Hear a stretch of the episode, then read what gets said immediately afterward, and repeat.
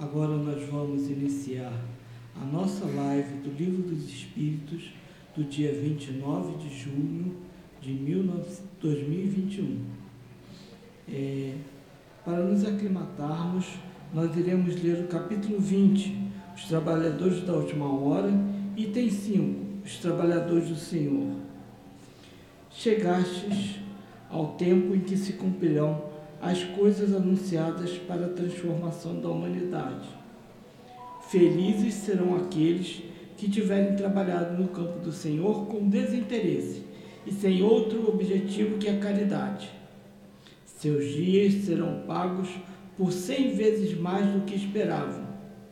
Felizes serão os que houverem dito a seus irmãos: Trabalhemos juntos, irmãos, e unamos nossos esforços para que o Mestre, ao chegar, encontre a obra terminada, porque o Mestre então lhes dirá: Vinde a mim, vós que sois bons servidores, vós que fizestes calar vossos ciúmes e vossas discórdias, para não deixar que a obra sofresse.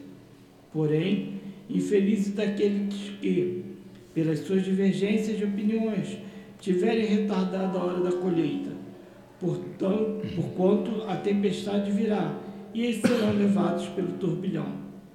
Nesse momento gritarão: graça, graça. Mas o Senhor lhes dirá: Por que pedis graça, vós que não tiveste piedade dos vossos irmãos, que lhe recusaste estender a mão, que esmagastes o fraco em vez de ampará-lo? Por que pedis graça, vós que procurastes recompensa nos prazeres da terra, na satisfação do vosso orgulho? Já recebeste vossa recompensa, tal como a desejaste não pensais nada mais. As recompensas celestes são para aqueles que não pediram as recompensas da terra. Deus realiza nesse momento a enumeração dos seus servidores fiéis e tem marcado cuidadosamente aqueles que só têm a aparência do devotamento, para que não usurpem o salário dos servidores corajosos. Porquanto, aos que não recuarem diante da sua tarefa, é que ele vai confiar os postos mais difíceis na grande obra da regeneração pelo Espiritismo. E se cumprirão essas palavras: os primeiros serão os últimos e os últimos serão os, os primeiros. O Espírito de Verdade, Paris, 1862, do Evangelho segundo o Espiritismo.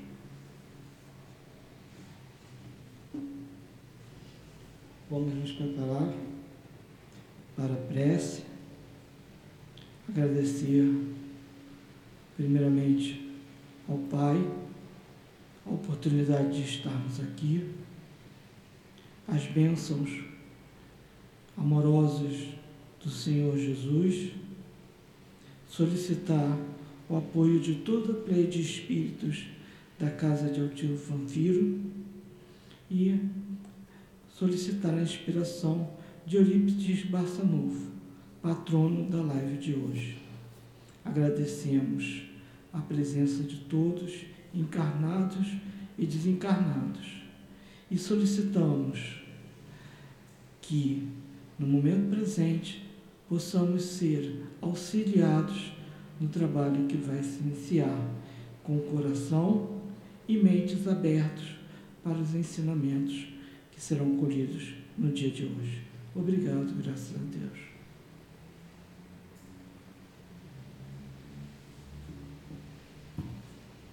Bem, dando continuidade à quarta parte, Esperança e Consolações, capítulo 1, Penas e Gozos Terrestres, iniciaremos a pergunta 927. Pergunta 927. Certamente, o supérfluo não é indispensável à felicidade, mas o mesmo não se dá relativamente ao necessário. Ora, não será real a infelicidade daqueles que se acham privados desse necessário? O homem só é verdadeiramente infeliz quando sofre a falta do que é necessário à vida e à saúde do corpo. Talvez essa privação seja culpa sua. Então, só de si deve se queixar. Se a culpa for de outrem, a responsabilidade recai sobre aquele que houver causado. Boa noite a todos. vamos aqui fazer um comentário leve a respeito da leitura do nosso querido irmão. Mas vamos aqui voltar em dois, duas, duas frases da questão 926, que a, na, a 926 fala assim: a civilização, ao criar necessidades novas, não constitui uma fonte de novas aflições? Aí diz assim para nós: o mais rico é aquele que tem menos necessidades. Então, o mais rico aqui dentro do, do nosso planeta Terra, de provas e expiações, só é aquele irmão que tem menos necessidades de estar constantemente atuando junto a é, trabalhos excessivos, paixões excessivas. Nós temos que estar constantemente dentro das nossas limitações. E dentro do nosso limite, nós vamos já reconhecer a lei de Deus dentro de nós, dentro do seguinte contexto: nós precisamos apenas do útil para termos uma vida saudável e não uma vida de esmero e automaticamente o que acontece conosco?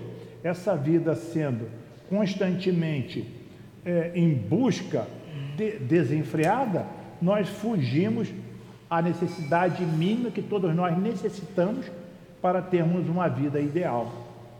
E na mesma resposta fala assim para nós: Felizes os que sofrem, pois serão consolados. E aqueles que, o, esses, o mais rico, que é aquele que, que tem menos necessidade, felizes os que sofrem, pois serão consolados. Então, então a doutrina espírita nos diz que Jesus veio para os aflitos constantemente. Porque Jesus veio para nos acertarmos, nos lembrarmos da verdadeira lei, que é a lei de amor. Então, essas nossas necessidades é nós estarmos dentro da lei de amor, sendo trabalhadas em nós. E nós, já no contexto atual, que nós já estamos entrando na regeneração, nós já somos pessoas que já vemos apenas o útil necessário para o nosso dia a dia e não nós eh, estarmos é, em conquistas, em apegos desenfreados, que só, só vai trazer para nós distúrbios.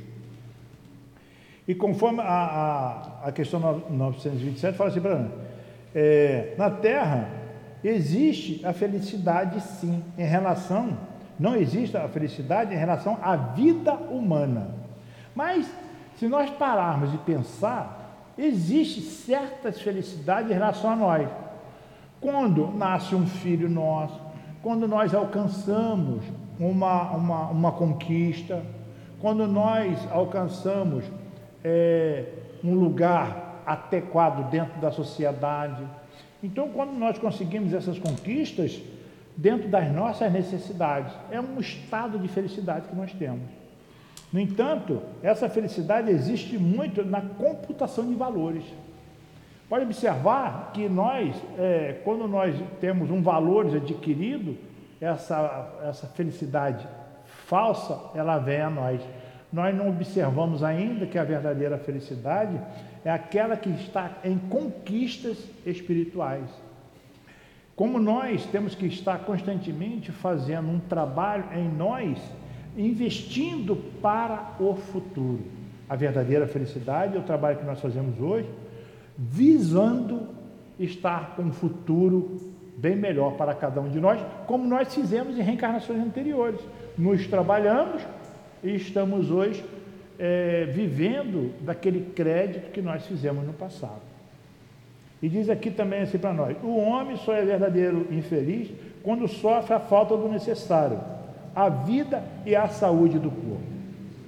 Então, uma coisa que nós temos que colocar sempre na nossa mente, nós estando com a saúde do corpo e uma vida saudável, nós somos totalmente felizes. Somos, vamos dizer assim, ricos em valores espirituais, porque o nosso corpo é saudável, a nossa vida é saudável, podemos fazer dentro do nosso contexto de limitação o que nós queremos nós vemos aí quantos irmãos nossos que são afortunados financeiramente e eles têm uma vida do corpo totalmente deletéria. Então, é melhor nós termos um corpo saudável, que nós temos buscas constantes para a nossa realização diária dentro da nossa necessidade. E que fala assim: talvez essa privação seja culpa sua, então só de si deve se queixar. Então nós temos nosso livre-arbítrio. Então, se nós não nos vigiar constantemente para que o nosso livre-arbítrio seja cuidadosamente orientado pelos benfeitores espirituais, através de vigiar e orar que nós temos que ter, nós podemos cair nessa violação e cair no desmazelo. Aí nós vamos criar problemas para nós e a culpa é totalmente nossa. Aí nós temos um comentário que diz assim para nós: o, o, agora mesmo na, na Gênesis, nós tivemos um, um assunto ali que fala, nós somos o mentor da nossa, do nosso planejamento aqui no planeta. Nós, nós que planejamos o nosso roteiro. Então, nós pedimos a nossa prova. Então, quando nós estamos nos julgarmos infelizes, nós não temos que culpar Jesus, Deus, nossos guias espirituais, a ninguém. O único que está promovendo essa infelicidade para si somos nós, culpa nossa. O que nós temos que fazer? através da prece, pedir orientação, fortalecimento a nossos guias espirituais, para que eles possam nos orientar, para que nós possamos ir avante dentro da escolha que nós fazemos para o nosso roteiro de vida e que é necessário para o nosso acerto diante da lei. Né? E que fala assim: a infelicidade real é aquela que atinge o espírito na sua parte moral. O que é a nossa parte moral? é respeitar o outro, é conhecer Deus como nosso Pai, é ter uma vida saudável diante da sociedade, diante do seu trabalho, diante do seu lar, diante de tudo. Você tem uma vida, vamos assim dizer, que serve de exemplo para todos aqueles que estão à sua volta. E disse, porque as necessidades físicas podem ser supridas com sua facilidade ao contrário da deficiência no campo da moral, que pode levar muitos anos para se erradicar. Quantos deslizes moral nós fazemos e nós levamos isso para a espiritualidade? E quantas reencarnações é necessária para nós repararmos aquele deslize, aquele erro que nós fizemos contra o outro? É que nós falamos cotidianamente assim: é, trabalhamos uma vida para uma conquista e através de uma palavra errada, de um procedimento errado, nós jogamos tudo aquilo fora, levamos a perder. A falta do necessário deverá ser suprida sempre com o trabalho. Nós temos aqui a lei do trabalho, em, em, em, outro, em outro capítulo aqui, que fala para nós: o, todo trabalho é útil, o trabalho é necessário para o ser humano. O trabalho é aquele que move a nossa inteligência, é o que faz o nosso progresso, nós expandirmos para o melhor. Então, a nossa necessidade ela tem que estar sempre acompanhada do verdadeiro trabalho. Isto quer dizer aquele trabalho útil a si e àqueles que estão à sua volta. Que bem. Pergunta 928. É, Através da especialidade das aptidões naturais, Deus indica, evidentemente, nossa vocação nesse mundo. Muitos males não advirão de não seguirmos essa vocação? É verdade, e frequentemente são os pais que, por orgulho ou por avareza, fazem com que seus filhos saiam do caminho traçado pela natureza e comprometem por esse desvio a felicidade deles. Serão responsáveis por isso. Sob pergunta A. Dessa forma, acharia justo que o filho de um homem altamente situado no mundo fabricasse tamancos, por exemplo, se para isso tivesse aptidão? Convém não cair no absurdo, nem exagerar coisa alguma. A civilização tem suas necessidades. Porque o filho de um homem altamente situado, como dizes, faria tamancos, se pode fazer outra coisa? Poderá sempre ser útil, à medida que suas faculdades, se não forem aplicadas às avessas. Assim, por exemplo, em vez de um mau advogado, talvez pudesse ser um mecânico muito bom, etc. Comentário: O deslocamento dos homens para fora de sua esfera intelectual é, certamente, uma das causas mais frequentes da decepção. A inaptidão para a carreira abraçada é uma fonte inesgotável de reveses. Depois, o amor próprio, vindo juntar-se a isso, impede o homem fracassado de procurar um recurso numa profissão mais humilde e lhe mostra o suicídio como remédio supremo para escapar ao que acredita ser uma humilhação. Se uma educação moral o tivesse levado acima dos tolos preconceitos do orgulho, jamais se teria deixado apanhar desprevenido. Então aqui fala assim: muitos males não advirão de não seguirmos esta vocação. Então, é, acontece muito, isso, às vezes nós, na qualidade de pais, nós temos que ser bastante vigilante quanto à aptidão dos filhos. Quantas vezes nossos filhos querem, tudo bem, quer fazer uma faculdade, quer estudar, etc., mas eles querem uma vida simples, uma vida, suponhamos, ele quer fazer uma determinada, ele quer ser, exemplo, um físico, quer ser um administrador, um contador, mas aí os pais querem que ele seja coisa muito maior que isso quer que seja outra profissão, que na realidade não está dentro da aptidão do filho, está dentro da aptidão dos pais. Ele se sente diante da sociedade querer que o filho faça aquele tipo de trabalho, se embrenha naquela nova performance do trabalho que o pai quer, não que é a aptidão do filho. Quantos nós já vimos nas histórias aí que e o filho faz determinada faculdade que ele não quer, mas o pai que quer, aí ele pega o diploma, toma pai, aí está o seu diploma. Quer dizer, não é o diploma dele. Quantas pessoas, na, dentro da sua simplicidade, conheço muitos, são totalmente felizes dentro da sua condição simples e humilde de vida. Não, não vive de ostentação, vive da sua vida cotidiana. Está ali levando a sua vida dentro do seu trabalho, dentro das suas necessidades e caminhando e respeitando a lei de Deus e dentro da sua performance. Então, muitos não, ele tem que ser isso, tem que ser aquilo, tirando totalmente a aptidão do filho. E aí o que acontece? O filho se sente oprimido porque tem que atender o pai. Geralmente isso acontece muito com os pais muito sofridos, de que eles falam assim: ah, eu eu fui uma pessoa que não tive condições de fazer esse tipo de trabalho, de, de profissão, e eu quero que o meu filho seja isso. Então, ele quer, mas não é o que o filho quer. Então, é conforme ele diz aqui, ó, é, são os pais, por orgulho ou por avareza, que fazem com que seus filhos saiam do caminho traçado pela natureza. Aí, que ele sai pelo caminho traçado pela natureza. O que quer dizer isso? ele ainda influencia o filho dentro do seu livre-arbítrio. A aptidão dele é fazer aquilo ali, conforme dá o exemplo aqui de fazer o tamanco. Então, a aptidão dele é fazer mas ele quer que ele faça outra coisa totalmente diferente, influenciando o filho dentro do seu livre-arbítrio. Não deixa o livre-arbítrio do filho ser trabalhado por ele mesmo. E compromete por esse, esse desvio a felicidade deles. Né?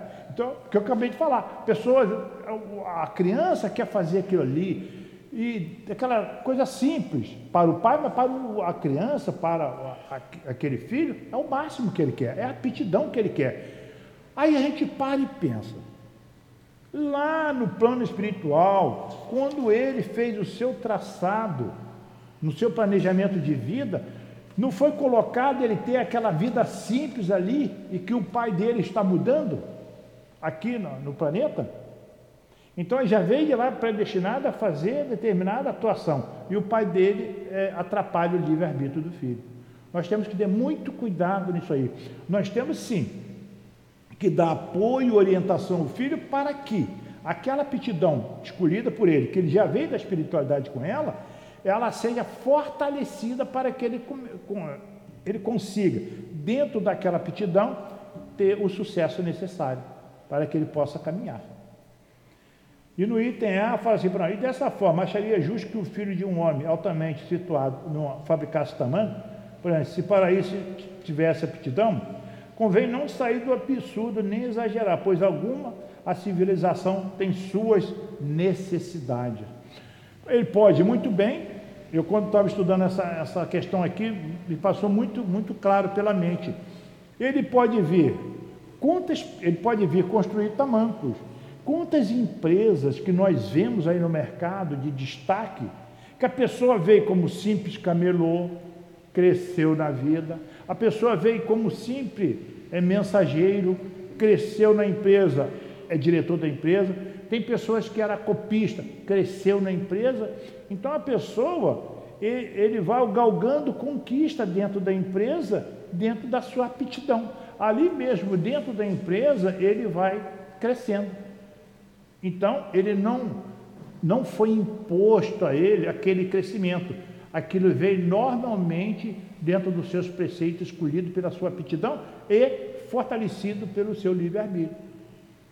E, e, outra também, ele pode, é, no caso de ser um, um, uma pessoa que é, gosta de, de fabricar tamanco, e através daquela fábrica ali, ele crescer de uma forma tal, quantos empregos ele não vai dar a pessoas que necessitam de um trabalho e na construção de tamanco, ele ajuda essa pessoa a dar a manutenção à sua vida, à sua família, e a coletividade ali, ali em volta. Né? É, é engraçado que isso é sério, né?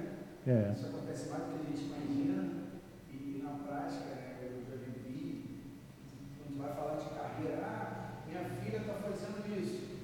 É, a pessoa, ah, coitada, minha filha escolheu pedagogia, né?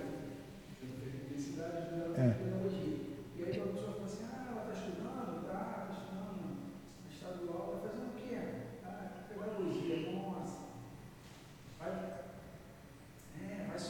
Vai sofrer, é. é vai, vai, precisar ajudar muito. Até isso eu ouvi, ó, vai continuar ajudando. Então, assim. Não dá um estímulo, né? É, é, a base que a gente tem. É, é isso. É a base que eu tenho que fazer. É, lá de trás, quem era o doutor? Lá, lá atrás. Quem fazia engenharia, quem fazia medicina, quem fazia é, é, direito. Os doutores, é. é. que dava orgulho à família. É isso aí. Eu, é, eu, eu tenho cinco filhos. Eu só falava com ele assim: o que você quer fazer, se esmera. Trabalha a sua ideia e vai avante. Então a ideia, por mais simples que seja, você, agora você tem que ser o melhor dele. Se você for um faxineiro, você tem que ser o melhor. Se você for um, varredor, você tem que ser o melhor. Se você for um limpador de qualquer coisa, você tem que ser o melhor na sua profissão. Ou procurar ser o melhor, né? Para que você nunca lhe falte a pessoa te procurar para que você possa se sustentar.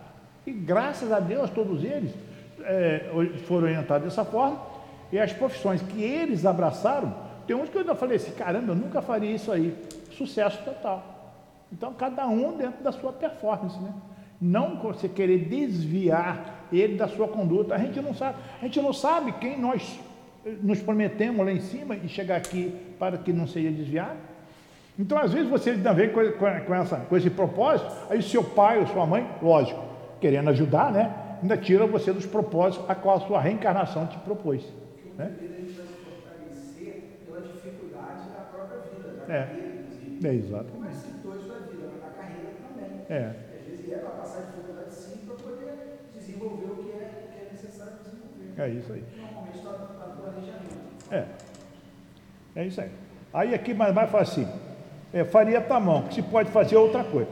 Poderia sempre se tornar útil à medida das suas faculdades. E tem uma outra coisa aqui, que aqui fala em suicídio mais abaixo, é, às vezes a pessoa faz uma carreira que ele não quer, que ele não gosta, e ele se torna incompatível com aquele modo, aquele procedimento de trabalho, e ele se sente totalmente inútil dentro daquelas condições, e, e leva ele esse vazio.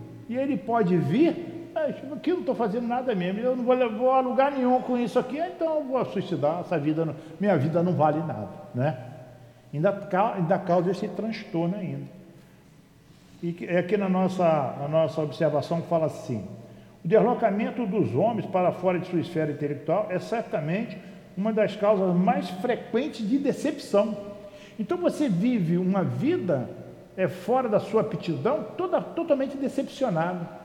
Eu queria ser um, uma coisa mais simples ali, meu pai me fez fazer isso aqui. Eu detesto, um exemplo, quero ser médico, eu detesto cortar, eu detesto ver sangue, eu detesto. Então, quer dizer, é uma pessoa decepcionada, frustrada com aquela posição que alcançou. Então, você vê pessoas aí simples, é, que tem determinado tipo de função, que a pessoa se destaca, porque está fazendo o que quer, o que gosta.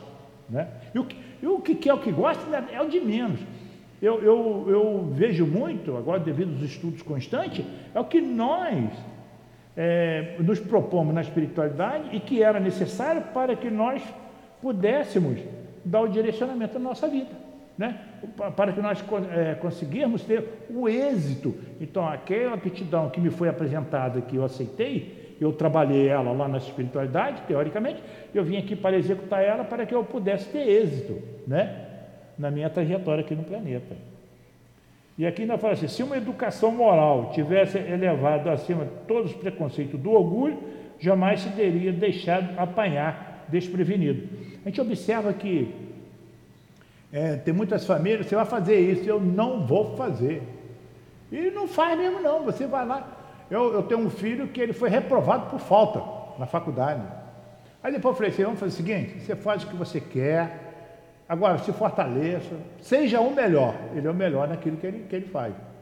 Mas levou, levou, como falo, não foi reprovado por falta. Não era nada daquilo que ele queria. E ele foi para uma carreira totalmente adversa, que a, na realidade foi até a mãe dele que queria que ele fizesse aquilo. Tudo bem. E falhou. Ainda bem que foi só um ano, um ano e meio que ele perdeu ali. E hoje teve o, sucesso necessário. Mas nós, dentro da doutrina espírita, nós que estamos constantemente sendo orientados pelos nossos benfeitores, eles falam assim para nós: o espírita sabe que a felicidade existe, pois somos filhos de Deus. Jamais Deus faria, deixaria um filho vir aqui para ser infeliz. Você vai lá para o planeta Terra para ser infeliz, tá? Mas o Giovanni vai para ser feliz, tá? Isso não existe. Então, nós estamos dentro da, da doutrina espírita, nós sabemos que aqui é um planeta de provas e expiações. Nós temos que estar aqui totalmente voltados para nos trabalhar, para nos elevar, nos educar. É que é o planeta de provas e expiações. E que fala mais assim, pois Jesus nos diz que Ele é o caminho, a verdade e a vida. Então Jesus veio cá e mostrou para nós, ó, o trabalho constante, o respeito constante, código moral, você vai conseguir se sair bem. Então, todo aquele que não faz isso, que não está tão vigilante, ele pode crescer menos. Crescerá, mas cresce menos, né? E na nossa observação fala assim para nós.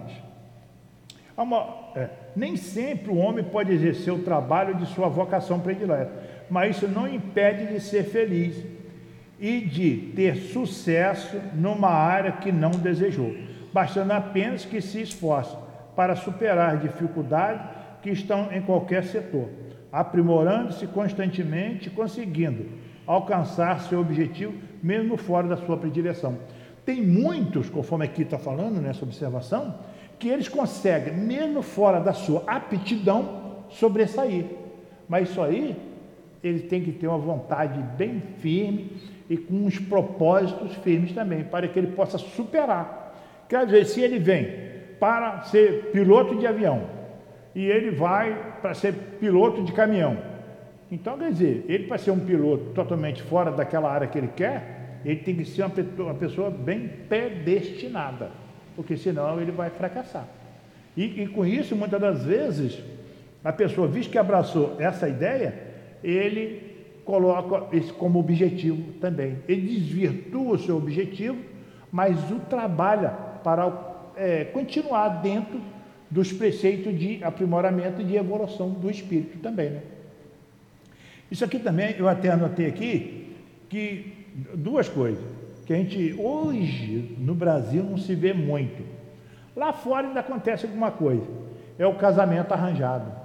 Você vai casar com fulano. A pessoa não tem nada a ver com aquela outra pessoa. Pode ser muito bonita, pode ser endinheirada ou isso, vice-versa, tanto um sexo quanto o outro, mas não, não coaduna com a ideia do outro. Né? Você vê certas, certos documentários que diz para nós sobre isso aí. Então, totalmente fora do objetivo e da performance daquela outra pessoa. Uma outra coisa também, como nós acabamos de falar, a profissão imposta. Você vai fazer isso. Totalmente fora. Eu fiz uma coisa e eu, na realidade, caminhei para o meu, meu ponto de vista totalmente diferente. Ser vendedor.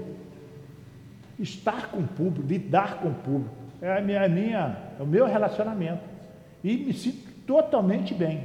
Meu filho mesmo fala, pois pai, só chega, só abrir o caminho. Mas não é, é a performance, a aptidão que eu tenho, é isso aí. Quer dizer, torna-se mais fácil, né? Para a gente chegar e, e dar o nosso recadinho, como se diz. Ok? Pergunta 929. Há pessoas que, desprovidas de todos os recursos, embora a abundância reine em torno delas, só têm a morte como perspectiva. Que partido devem tomar? Devem deixar-se morrer de fome? Jamais se deve ter a ideia de deixar-se morrer de fome. Sempre se acharia um meio de se alimentar, se o orgulho não se colocasse entre a necessidade e o trabalho. Costuma-se dizer: não há ofício desprezível, não é o Estado que desonra. Disse isso para os outros e não para si é, nós da doutrina espírita e aqueles simpáticos à doutrina espírita e aqueles que não são simpáticos à doutrina espírita, é, temos que tomar, independente de religião e doutrina, temos que tomar certas posições de vida em relação ao nosso próximo. Todos nós, independente de qualquer coisa, somos filhos de Deus. Então, se nós vemos um irmão nessas condições aqui, querer morrer de fome, porque a vida dele não vale nada, minha vida é um vazio, etc., nós temos que, quando nos recolhermos, mentalizar esse irmão, fazer uma prece para ele, pedir um fortalecimento para esse irmão, que ele seja direcionado pelos bons espíritos, porque, independente de religião, acredite ou não, temos uma pergunta no livro dos Espíritos, que é 459, que fala assim: de ordinário são os espíritos que nos envolvem e nos dirigem. Então, nós estamos constantemente é, sendo dirigidos, orientados por uma nuvem. Isso, Paulo de Tarso já dizia isso: uma nuvem de espíritos. Então, cabe a nós, quando vemos um irmão assim em dificuldade, fazemos uma prece para ele, pedir apoio, pedir orientação para que ele possa conseguir o êxito necessário para ele. Porque Deus, nosso Pai, jamais iria colocar uma pessoa aqui no planeta, um irmão aqui no planeta, para fracassar. Então, todos nós viemos aqui para termos sucesso, termos vitória, é, termos o progresso constante. Mas se nós sabemos de uma casa onde tem um irmão também que está nessa situação, é fazermos uma prece para aquela casa, pedir os benfeitores espirituais a Jesus que assiste aquela casa, aquele irmão, para que ele não venha a, a cair nesses desmazeiros da vida. Sabe por quê? Independente de religião, igual eu disse, é, todos nós vamos nos reunir um dia na verdadeira pátria que é a pátria espiritual. Uns têm o aprendizado, vai ficar mais além do que outro, que tem a responsabilidade de auxiliar aqueles que pouco sabem. E todos nós, aqueles que lá foram e que não atendeu o irmão aqui, terá como responsabilidade, será dada a ele a responsabilidade dele ser o guia espiritual daquele irmão que ele não ajudou no planeta Terra. Então, visto que nós já temos a oportunidade, quando estamos aqui, vamos auxiliar. Não é auxiliar dando dinheiro, dando isso aqui, não fazendo uma prece, dando um apoio àquele irmão. Quantos irmãos que estão equivocados aí, que nem sabe que Deus existe, prova que Deus existe para mim. Só em dizer isso, ele já está equivocado. Então, Nós somos filhos de Deus, temos responsabilidade conosco e com o nosso próximo. Nós crescemos por causa do nosso próximo. Nós temos que estar sempre envolvidos para que a gente possa crescer. E aqui ainda fala assim: jamais. Morrer, deve deixar-se morrer de fome? Jamais. Se deve ter ideia de deixar-se morrer de fome. Sempre se acharia um meio de alimentar, se o orgulho não o colocasse da necessidade e o trabalho. Não há ofício desprezível, não é o Estado que desonra. Disse isto para os outros e não para si. Nós temos que olhar a nossa volta, aqueles que estão bem, mas auxiliar aquele que está necessitado.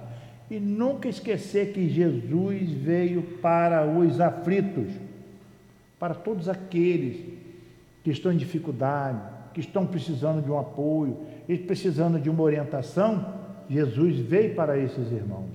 Aqueles que já estão encorajados já na ideia do bem-estar, do código moral, já sabem o que fazer, não dá trabalho à espiritualidade.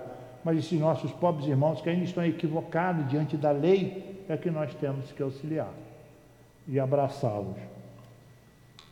E aqui fala assim para nós: muitas pessoas trazem da parte espiritual provas duríssimas como nós vamos apontar o dedo para o irmão dizendo que ele tem uma prova fácil ou dura? Não cabe a nós julgar ninguém. Aí a gente, a gente julga um irmão porque ele está numa prova duríssima aqui e nós não sabemos. E nós? Sempre fomos boas biscas? E nós no passado? Sempre fomos irmãos respeitador da lei de Deus e do próximo? Então, se nós hoje já entendemos tudo isso, é porque nós conseguimos, através do apoio de um ou de outro, chegar no entendimento que nós temos. Então, aí também nós temos a responsabilidade de auxiliar aquele que está passando em provas, em provas duríssimas ainda. Que diz: Mas não são expiações fixas, todas as expiações são temporárias.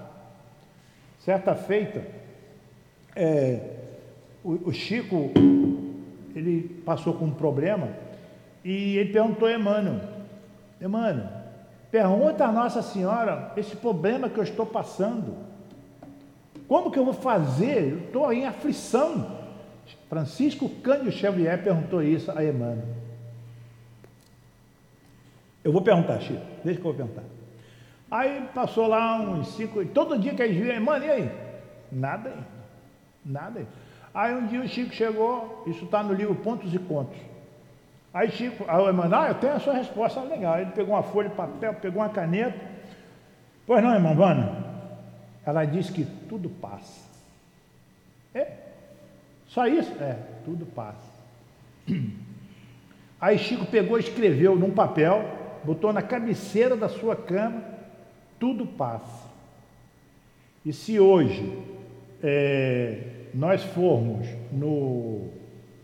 Como chama? No, lá em Uberaba do Chico, no Museu do Chico, aí um irmão, na época, que lida com madeira, aquele, aquele, aquele artífice de madeira, ele fez uma. uma nas letras mesmo do Chico, copiou direitinho e fez numa madeira e botou assim escrito: Tudo passa. E está lá no Museu de Uberaba de Chico. Então é isso aqui, essas penas duríssimas, essas provas expiações que nós temos, tudo vai passar.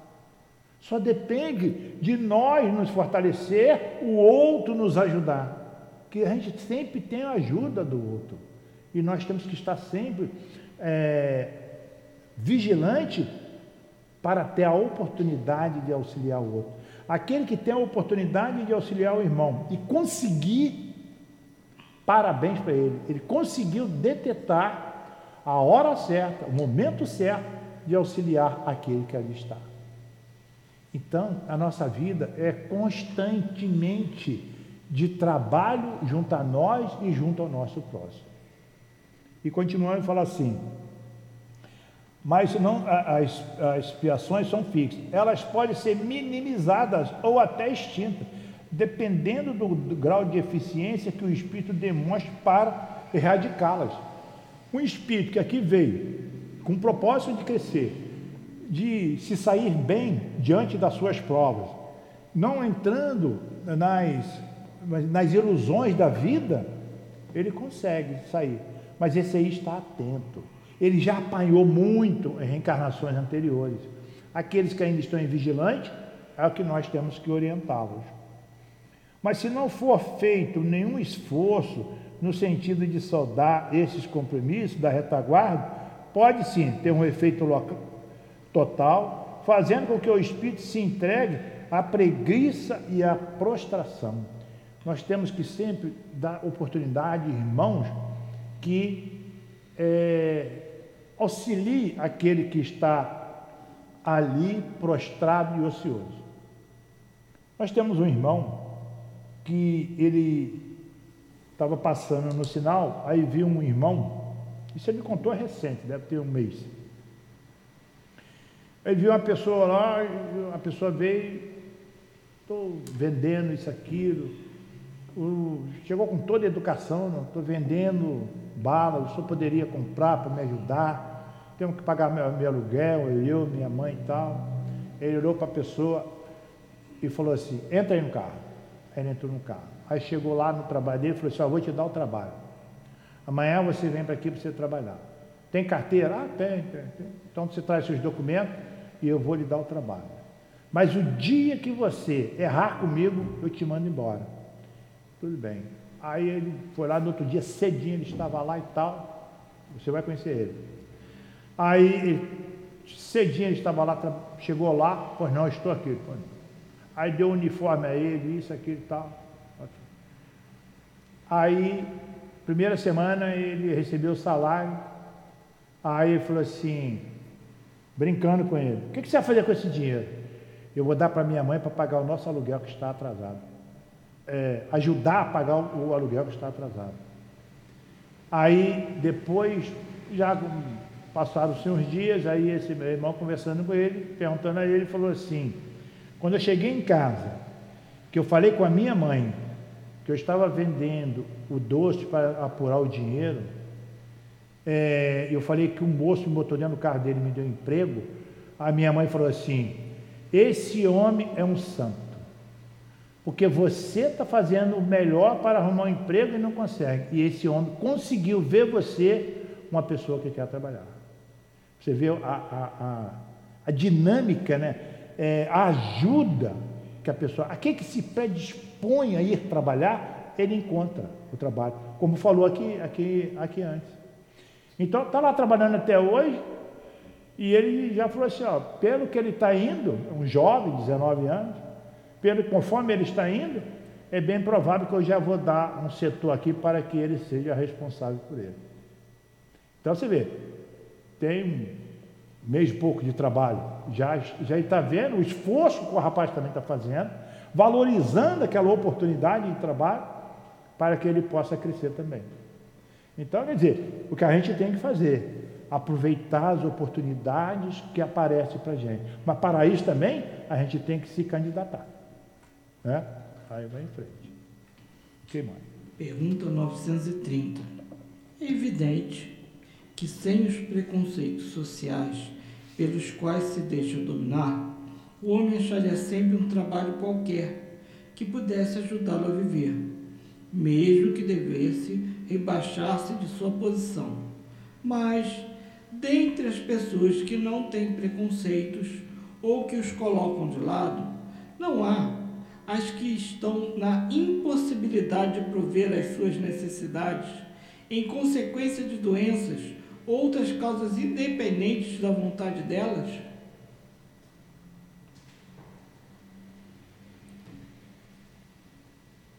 A resposta? Numa sociedade organizada, segundo a lei de Cristo, ninguém deve morrer de fome. Comentário. Com uma organização social sábia e previdente, só poderá faltar o necessário ao homem por culpa dele mesmo mas suas próprias faltas são frequentemente o resultado do meio em que ele se acha colocado. Quando o homem praticar a lei de Deus, terá uma ordem social baseada na justiça e na solidariedade, e ele próprio também será melhor.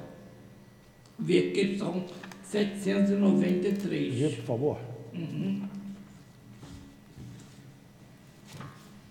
Questão 793. A, a nota não precisa não, tá? Tá. Através de que sinais pode-se reconhecer uma civilização completa? Vós a reconhecereis pelo desenvolvimento moral. Crede que estáis muito adiantados, porque fizeste grandes descobertas e invenções maravilhosas, porque vos alojais e vos vestis melhor do que os selvagens, mas só tereis verdadeiramente o direito de vos considerar civilizados quando tiverdes banido de vossa sociedade os vícios que a desonram e quando viverdes entre vós como irmãos, praticando a caridade cristã. Até lá sereis apenas povos instruídos, tendo percorrido somente a primeira fase da civilização. Agora você vê, mas só tereis verdadeiramente o direito de vos considerar civilizado quando tiverdes banido de vossa sociedade os vícios que a desonram, e quando tiverdes entre vós como irmãos praticando a caridade cristã. Então que nós, a nossa responsabilidade é banir os vícios dentro da nossa sociedade. Quais são os vícios? O egoísmo, o orgulho, a intolerância, a impaciência.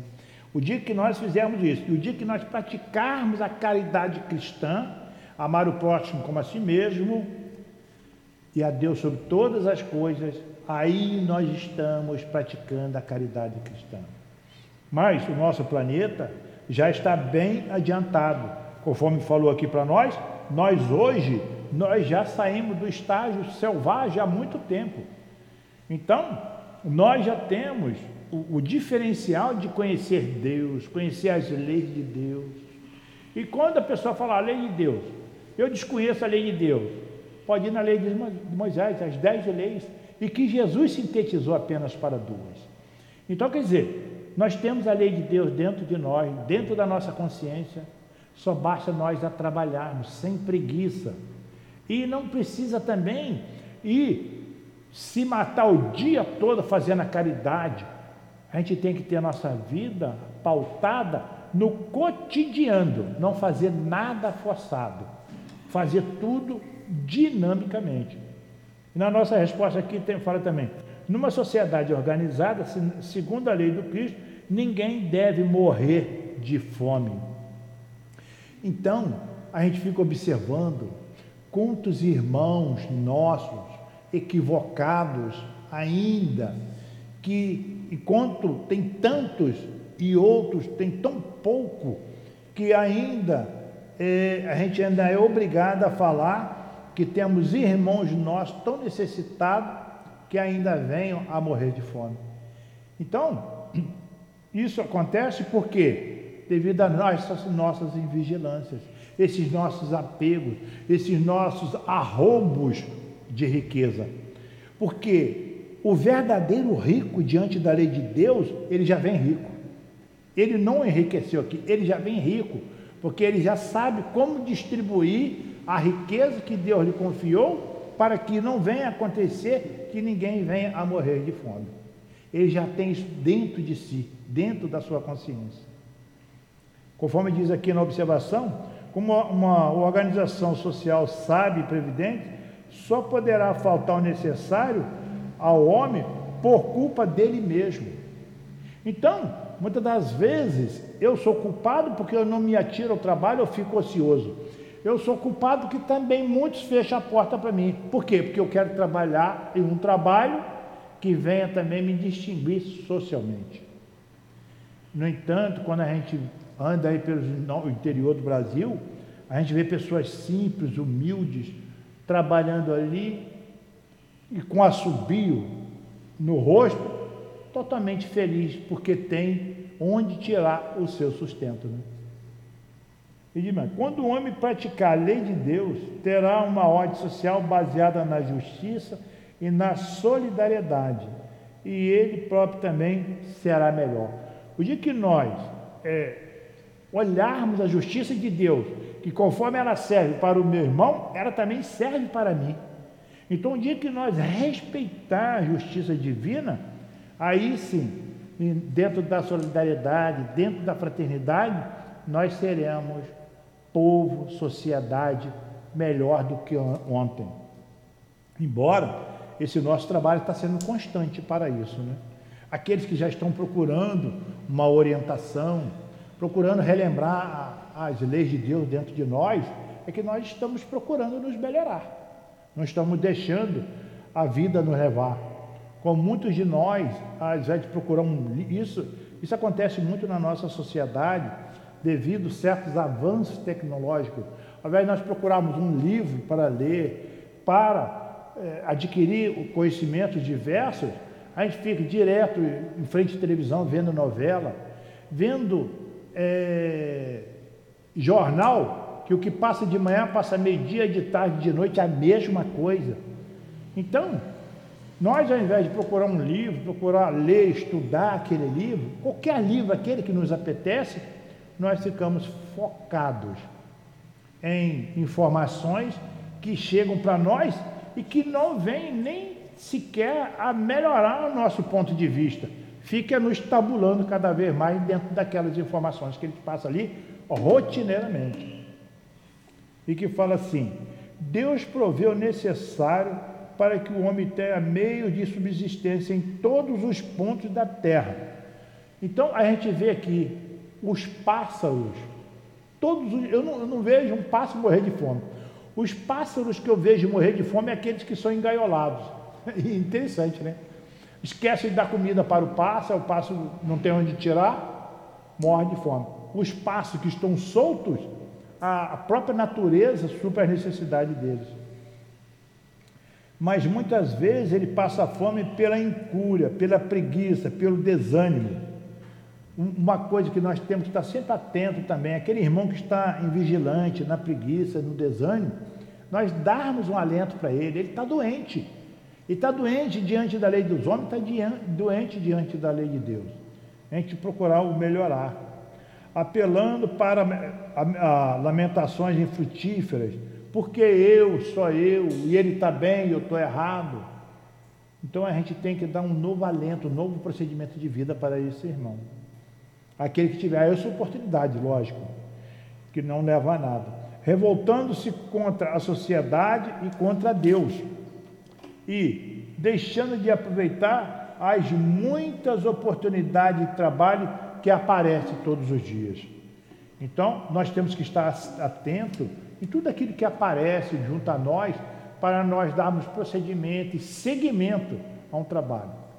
Eu tenho o hábito de dizer que, por mais simples que seja um trabalho, é melhor do que a pessoa ficar em casa, porque a pessoa no trabalho, ela está ali se dinamizando com aqueles que estão à sua volta, está se dinamizando na, na no trajeto para o trabalho, na hora da refeição. Em síntese, a pessoa está envolvida na sociedade e com todos aqueles à sua volta. E a partir dali ela pode se melhorar. Mas aquele que fica em casa procurando coisas melhores, não vai arrumar nada. É, já tem acreditado, quem muito quer, pouco tem, né? Então, se a pessoa está lá procurando se aperfeiçoar, se melhorar, sempre aparecem oportunidades melhores. Porque sempre tem alguém olhando a capacidade que aquela pessoa, ou a aptidão que aquela pessoa tem que possa se oferecer no trabalho, no, no mercado de trabalho, e que muitas das vezes está numa determinada posição porque não teve oportunidade de uma melhor. E sempre aparece essa oportunidade. Né? Que Giovanni? Ok, 981. Porque na sociedade as classes sofredoras são mais numerosas do que as classes felizes. Nenhuma é perfeitamente feliz. E o que se julga ser a felicidade esconde, frequentemente, pungentes aflições. O sofrimento está em toda parte. Entretanto, para responder ao teu pensamento, direi que as classes que chamas sofredoras são mais numerosas porque a terra é um lugar de expiação. Quando o homem tiver feito dela a morada do bem e dos bons espíritos, ele aí não terá não será mais infeliz, e ela será para ele o paraíso terrestre. Lá em Júpiter não existe é, sofrimento, classes infelizes. Em Júpiter não existe. Por... É? Para ir para lá, temos que trabalhar para isso. E se nós estamos aqui no planeta de sofrimentos, é porque nós ainda não temos o passaporte moral para ir para Júpiter. Estamos ainda no planeta de provas e expiações. Para nós, provas. Planeta Terra é uma escola, é um hospital, para que nós possamos aqui é, nos trabalhar para ir galgando melhorias para chegar a um planeta feliz. E para isso só depende da gente. Nós ainda estamos nesse mundo aqui, que é o nosso mundo, é o que nos alcança. Nós não saímos dessa esfera para outra porque nós não, não podemos, não conseguimos. Estamos aqui. E hoje, outro também, nós ainda somos espíritos imperfeitos. A questão 101 do livro dos Espíritos fala para nós. Nós ainda somos espíritos imperfeitos. Por isso que nós ainda não conseguimos sair do planeta Terra. Aqui, ó. Terceira ordem, espírito imperfeito. Predominância da matéria sobre o espírito. Propensão para o mal. Ignorância, orgulho, egoísmo e todas as mais paixões que lhes são consequentes. Têm a intuição de Deus, mas não o compreendem. Falei alguma coisa errada? Não é um planeta de prova e expiação?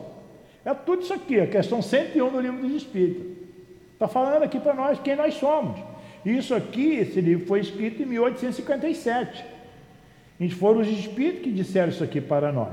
Muitos de nós já melhoramos um pouco, mas ainda temos essa propensão aqui ainda. Então, se estamos no planeta de prova expiação, é um planeta que nos cabe. Entendeu? Como fala aqui para nós, quando o homem tiver feito dela a morada do bem e dos bons espíritos, ele aí não será mais infeliz, e ela será para ele o paraíso terrestre. A terra é fadado a ser um dia um Júpiter, né? Voltado inteiramente para o bem, olhar o próximo como a si mesmo, abraçar o próximo em todos os sentidos, agasalhar aquele que que está em sofrimento, está em frio, estamos no momento. Aí agora de fazermos uma, uma vamos dizer assim, um, um apanhado para fazermos compra de cobertores para atender nossos queridos irmãozinhos que estão aí sentindo esse frio intenso que aí está. Então, aquilo que Jesus fala, você se sente bem estando dentro da sua casa totalmente confortável, enquanto irmãos seus, meu, Jesus falando, estão ainda é, morrendo de frio, de fome, sede. Então, quer dizer, é uma coisa para a gente parar e pensar e ver que nós estamos ainda deixando a desejar provas e expiações, necessidade do Espírito ainda. Vamos melhorar? Vamos. É, a lei dos homens é uma pálida cópia da lei de Deus. Então, o dia que nós começarmos é, a olhar melhor o nosso povo, a governança junto ao nosso povo ser mais dirigida, ser mais presente, não ser omisso de tantas coisas que nós vemos aí, aí sim nós estaremos fortalecendo o planeta Terra, quiçá também a idoneidade moral de cada um, independente de classe social. E no nosso comentário fala assim para nós: pelo fato de habitarmos um mundo de provas e expiações, onde o número de espírito imperfeito é muito maior do que o número de espírito esclarecido, e essa situação só mudará aos poucos com a evolução do homem, que não é automática. A evolução do ser não é automática. Eu não evoluo porque eu, automaticamente não. Eu não sou marcha de carro que vai progredindo. Eu melhoro, é, eu trabalhando a mim mesmo, olhando o que está errado, procurando fazer o que é certo e jogando, diminuindo o orgulho e o egoísmo dentro de mim. Porque isentar totalmente do orgulho e egoísmo só daqui umas 50 reencarnações ou mais. Porque a gente diminui, nós não tiramos de dentro de nós, nem orgulho, nem egoísmo. Então, nós temos que trabalhar dentro de nós para que nós possamos automaticamente ir progredindo e não deixar só no automático. E diz assim: mas necessita ser conquistada paulatinamente através de reencarnações sucessivas. Deus, nosso Pai, é um verdadeiro paizão mesmo. Tá ruim? Volta lá. Passa lá suas dificuldades, passa lá pelas suas provas, para que você possa um dia ser um espírito puro e nos ajudar dentro da grandeza do universo. Interessante, né? Sim, Giovanni. Pergunta 932. Por que no mundo a influência dos maus supera com tanta frequência a dos bons. É pela fraqueza dos bons. Os maus são intrigantes e audaciosos. Os bons são tímidos. Quando estes o quiserem, tomarão a frente. O, o nós é, ainda temos, por sermos assim, não é que a gente seja bom, por estarmos voltados para ser bom, então muitas das vezes nós é, ficamos na inércia, não querendo tomar determinadas posições contra o, o, os irmãos audaciosos, voltados para a maldade, porque a gente acha que também a gente vai se juntar a eles e aí nós também vamos nos degenerar. Mas não é assim não. Quem sabe tem que mostrar o seu valor para que também seja de exemplo aquele irmão que muitas das vezes está no mal equivocado.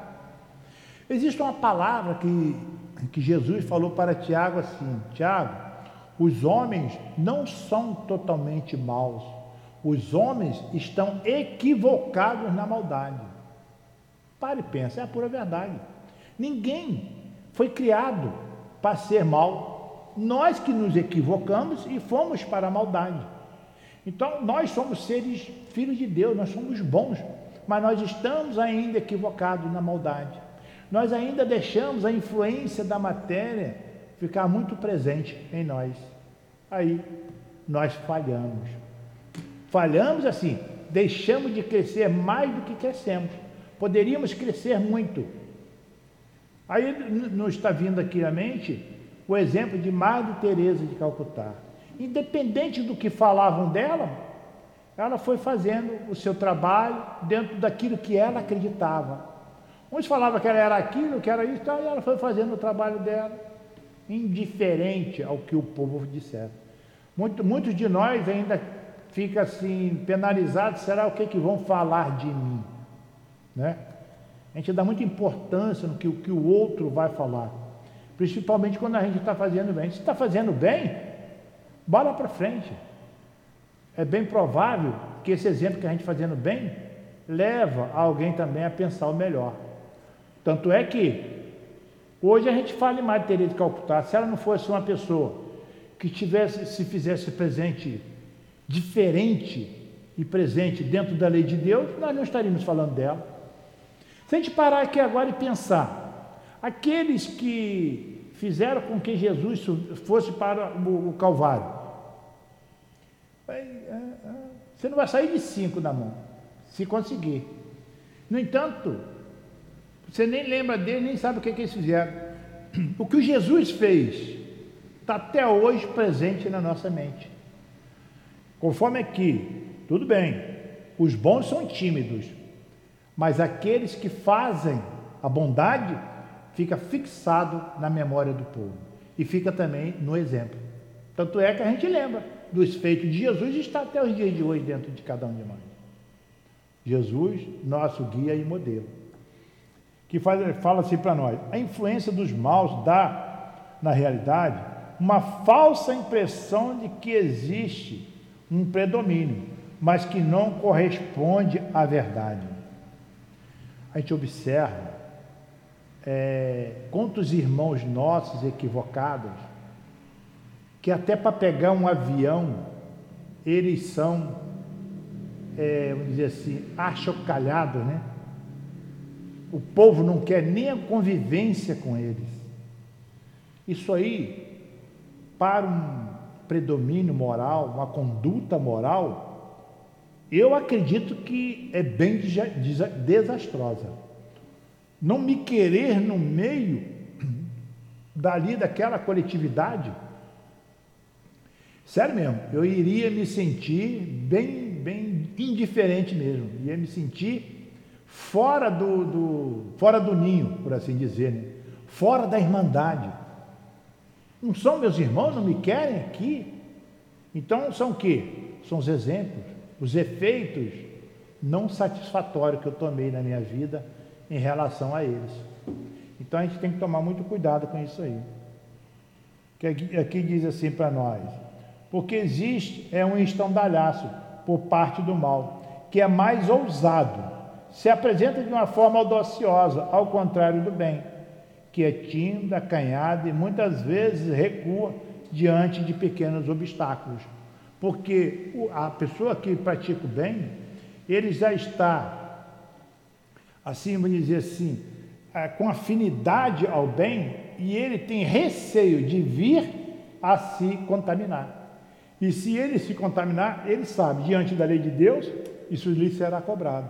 Ele já tem consciência disso. Onde que o torna tímido mas não é que ele deixa de ser bem, ele permanece na sua bondade, no seu ponto de vista, dentro da sua trajetória, dentro daquilo que ele acredita e que ele já conquistou. Mas hoje, se a gente olhar o nosso planeta, é, já temos mais de 50% de irmãos totalmente voltados, totalmente voltados mais para o bem. Temos um percentual outros que ainda está dividido. Então nós temos a consciência de que o planeta Terra está alcançando dizer, a sua independência de amor e caridade que Jesus tanto falou para cada um de nós.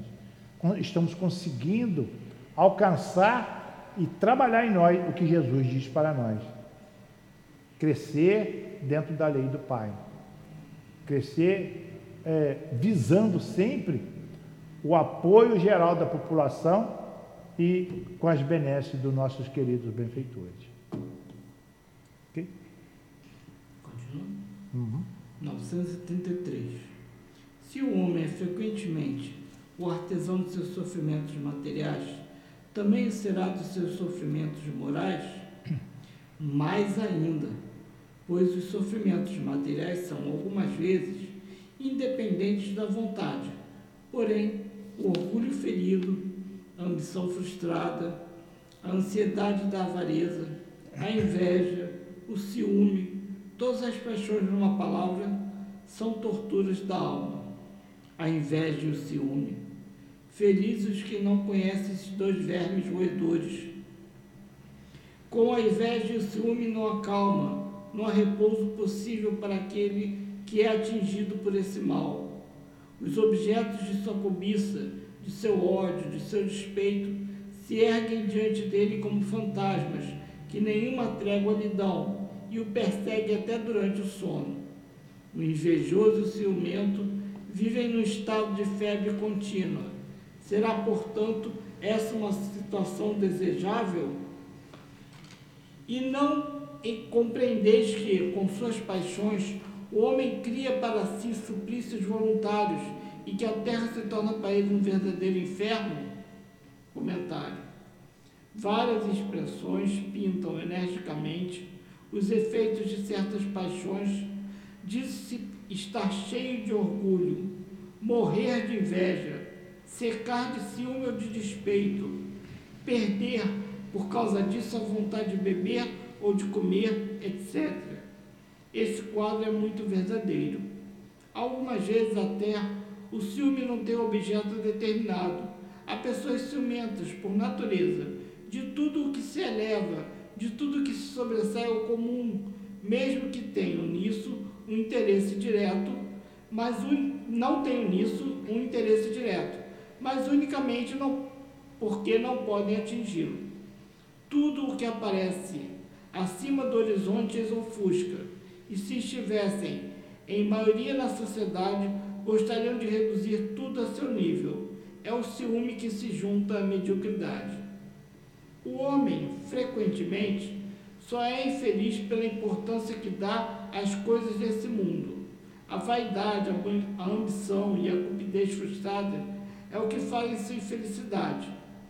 Se ele se coloca acima do círculo estreito da vida material, se ele eleva seus pensamentos na direção do infinito, que é o seu destino, as vicissitudes da humanidade lhe parecem tão mesquinhas e pueris, como a tristeza da criança que se aflige pela perda de um brinquedo que constituía sua felicidade suprema. Aquele que só vê felicidade na satisfação do orgulho e dos apetites grosseiros é infeliz, quando não pode satisfazê-los, enquanto que aqueles que nada pedem ao supérfluo é feliz com os outros, com o que os outros consideram calamidades. Falamos do homem civilizado, pois o selvagem, por suas necessidades mais limitadas, não tem os mesmos motivos de cobiça e de angústias. Sua maneira de ver as coisas é muito diferente. No estado de civilização, o homem raciocina sobre uma, uma infelicidade e analisa por isso e, a, e a analisa. Por isso é mais afetado por ela. Mas ele também pode raciocinar e analisar os meios de consolação.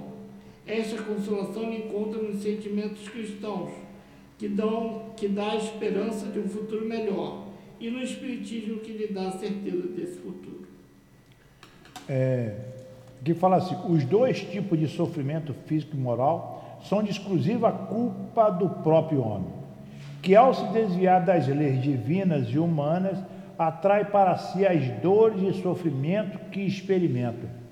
Então, nós desviando da lei, automaticamente nós estamos angariando para nós os sofrimentos, nós que somos culpados. E diz: aqui e do outro lado da vida, quer dizer, tanto aqui no encarnado como desencarnado, sendo o sofrimento de ordem moral os piores, de ordem moral, os piores, pois acabam desaguando na parte física. Então, quando nós agimos errado, nós marcamos nosso perispírito, automaticamente marcando o nosso perispírito, nós, quando viemos no planeta, nós temos que limpar o nosso perispírito. Ou seja, nós temos que, é, através das conquistas, apagar todo aquele nosso erro do passado. Como aqui diz assim: se o homem é frequentemente o artesão dos seus sofrimentos materiais, também o, o será de sofrimentos morais? Correto. Se a pessoa age errado, interage errado, automaticamente ele está se danificando. Quantas pessoas a gente observa aí que quando ele chega num determinado ambiente, eu fico observando e fico assim, coitado do nosso irmão, está totalmente equivocado. Ele automaticamente sai daquele ambiente, ele não, não consegue ficar ali. Por quê? Porque todos se afastam dele. Ele não é uma pessoa solidária àquele grupo, torna-se uma pessoa sofrível ao grupo e ninguém fica próximo a ele. É, isso é bem visível que diz aqui também, mas ainda, pois o sofrimento material são, algumas vezes, independente da vontade. Então, são as paixões que são a tortura da alma. Nós temos que saber nos colocar na sociedade, ter os procedimentos adequados à sociedade. É igual a nós, quando formos a um determinado grupo, nós temos que ali é, estar de acordo com as vontades daquele grupo ali, as virtudes daquele grupo. Até para nós chegarmos e falar, nós temos que saber até o que nós falamos. Se a gente for em determinado lugar começar a falar coisas difíceis, procurar palavras, não, todo mundo vai olhar para a gente como diferente, quer aparecer, quer isso e aquilo. Então nós, nós deixamos, de, nós temos que nos deixar ser normal diante da sociedade. E aqui fala assim: a inveja e o ciúme Felizes os que não conhecem esses dois vermes roedores. A inveja, a inveja são, é, é, nos julga como incapazes. A inveja mostra a gente, quando a gente tem inveja de alguma coisa, que nós somos incapazes de adquirir aquele que o outro conseguiu. E se o outro conseguiu, foi por mérito, senão ele não teria conseguido. Ou se ele conseguiu de uma forma não muito útil, ele vai prestar conta à lei do Pai. Não cabe a nós julgar. É, cada um, quando diz, com o seu fardo. Né? E diz com a inveja e o ciúme não há calma, não há repouso. Pessoa que vive constantemente com esses vermes dentro de si, a cobiça, orgulho, egoísmo, ele está constantemente insatisfeito. Está faltando alguma coisa e ele não sabe o que, que é. Mas aí o que, que a gente tem que falar? Para fazer? Parar, pensar, olhar a sua vida, na vida atual, o que, que eu estou fazendo? Onde eu estou errando? E se recompor. Nós sempre, o que, que Jesus diz? Vai, recomponha, reconcilia-te com teu irmão, ainda na caminhada. Depois vinde ao altar colocar o seu, o seu sacrifício. E aqui diz assim: é, o invejoso e o ciumento vivem num estado de febre contínua, febre de querer possuir, ter. Então, quer dizer, querer prejudicar o outro, isso aí não leva a nada, só leva a destruição de si mesmo, nada mais. E aqui nós botamos uma observação que fala assim: sofrimento moral é falha de uma conduta correta. Falha de uma conduta correta, sofrimento moral. Então vamos procurar ter a nossa conduta correta e, vamos dizer assim, estar constantemente regando ela no amor do Pai. E diz assim na nossa observação: várias expressões pintam energicamente os efeitos de certas paixões. Diz-se estar cheio de orgulho, morrer de inveja, secar de ciúme, de despeito. Esse quadro é muito verdadeiro é procurar nos policiar e nos vigiar constantemente para não cair nessas armadilhas. Porque provas expiações é o que nosso planeta tem. Mas nós temos tudo para sair fora também. O rio está ali. Você pode se atirar nele ou não se atirar. Só depende de cada um. E diz assim também: é, tudo que aparece acima do horizonte as ofusca, e se estivesse maior na sociedade, gostaria de se reduzir a tudo ao seu nível. É o ciúme que se junta à mediocridade, nos tornarmos medíocres. Espíritos que já têm essa conquista, que todos nós já temos, temos que nos evitar de cair nessa mediocridade aqui, porque nós já temos conquistas. É, será cair nessa mediocridade é nós estacionarmos no tempo que diz mais ainda: se o homem se coloca acima do ciclo estreito da vida é, é, material, se ele eleva seus pensamentos na direção do infinito, que é o seu destino, as vicissitudes da, da humanidade, lhe, lhe parece então o melhor possível. Então, se nós estivermos sempre olhando para o infinito, procurar se engrandecer, estamos crescendo. E para nós finalizarmos, fala assim para nós: esta consolação ele encontra no sentimento cristão que lhe dá a esperança de um futuro melhor, e no Espiritismo que lhe dá a certeza desse futuro. Então, Espiritismo, queridos irmãos, internautas, diz assim para nós: é a certeza de um mundo melhor, nos trabalharmos Doutrina espírita, doutrina que veio diretamente dos espíritos para cada um de nós. Espírito esses que já passaram pelos mesmos infortúnios que nós passamos e que hoje eles já têm sucesso no entendimento da lei de Deus. Então, eles trouxeram para nós essas informações. Cabe a nós introspectar essas informações dentro de nós, procurar trabalhar dentro de nós o que a doutrina simples e objetiva fala para nós. Crescei, multiplicai, dentro da moral do Cristo. E assim nós estamos dando valor à nossa verdadeira vida, que é o investimento aqui e agora para a vida futura, a vida espiritual. Que a paz do nosso querido Mestre Jesus permaneça conosco e que nós, na próxima semana, iniciaremos nas 934, que são as perdas das pessoas amadas. Garganta falhou no final, ainda bem.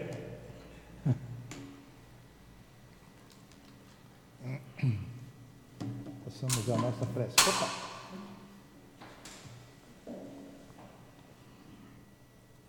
Mestre amado, mestre querido, agradecemos pelos momentos que passamos juntos,